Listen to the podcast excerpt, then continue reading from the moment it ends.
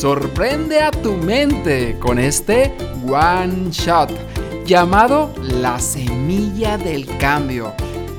Historias cortas para despertar. Las historias son la clave para conectar y ser memorable. Uno de nuestros más preciados tesoros. En esta sección tendrás historias reales, Ejemplos notables. que espero te sean de gran valor para ser un mejor comunicador, un mejor líder, un mejor profesionista. Si hay una historia, detente unos minutos y escucha. Porque hay una gema escondida en cada historia. Durante años fui neurótico. Era un ser angustiado, deprimido y egoísta. Y todo el mundo insistía en decirme que cambiara. Y no dejaban de recordarme lo neurótico que yo era.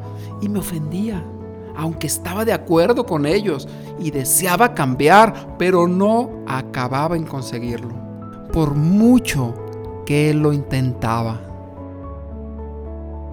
Y lo peor de todo es que mi mejor amigo tampoco dejaba de recordarme lo neurótico que yo era y la necesidad de que yo cambiara. Y también con él estaba de acuerdo. Y no podía sentirme ofendido, de manera que me sentía impotente y como atrapado. Pero un día me dijo, no cambies, sigue siendo tal y como eres. En realidad no importa si cambias o no, porque yo te quiero tal y como eres. Y aquellas palabras sonaron para mí como música deleitosa en mis oídos. No cambies, no cambies, no cambies. Te quiero. Y fue entonces que me sentí tranquilo, me sentí vivo.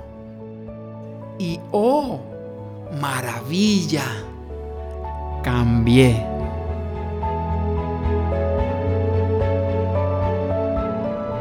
¿Cuántas veces te han dicho tus amigos, tus padres, tus jefes, de que tienes que cambiar? Y seguramente la mayoría de las veces no les has hecho caso.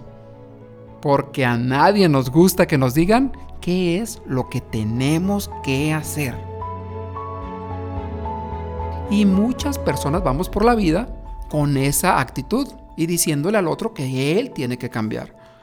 Y hay muchos expositores o muchas personas que hacen reuniones y cuando hablan en público tienen esta sensación de que el otro tiene que cambiar, de que tú traes la gran joya que ellos deben de tomar en su vida, que es apropiada para ellos, y no los dejas ni decidir.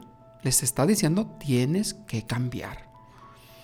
¿Y qué pasaría ahora si dejamos este tienes que cambiar por un te quiero?